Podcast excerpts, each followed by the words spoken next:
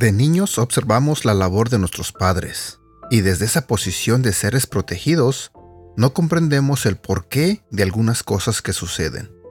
Muchas veces los adultos nos dijeron o hicieron ciertas cosas que en su momento no comprendimos. Buenos días, mi nombre es Edgar y este es el devocional de Aprendiendo Juntos. El tema de hoy se titula La actitud según el lado en que miremos las cosas. Cierta vez un chico observaba la destreza y el cuidado con que su madre pasaba horas hilvanando con agujas sobre un lienzo que su pequeño tamaño solo le permitía observar desde el revés. Desde su punto de vista, lo que su madre hacía parecía ser un arrume de nudos confusos y nada bonitos. Día tras día, el pequeño le preguntaba a su madre qué estaba haciendo. La madre respondía que se encontraba bordando, y mientras más miraba cómo todos aquellos hilos de diferentes colores se mezclaban, menos comprendía de qué se trataba. El tiempo pasó. La madre concluyó su labor y un día llamó al hijo para que pudiera apreciar desde arriba lo que había estado laborando, y allí el niño pudo descubrir un bello paisaje.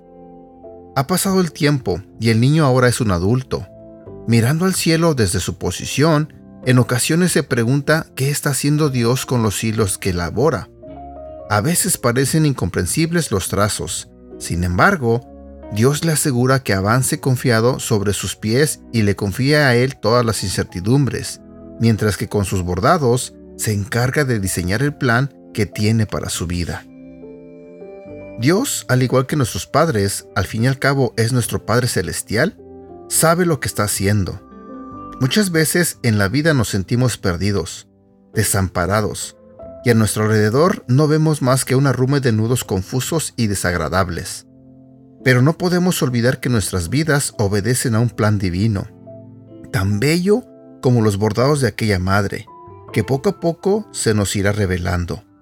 Avanza con cuidado, pero avanza con confianza y con la certeza de que Dios te tiene reservado mucho más de lo que estás viendo. Y bueno, deseo que tengas un bonito día Cuídate mucho, te mando un fuerte abrazo y que Dios te bendiga. Hasta pronto.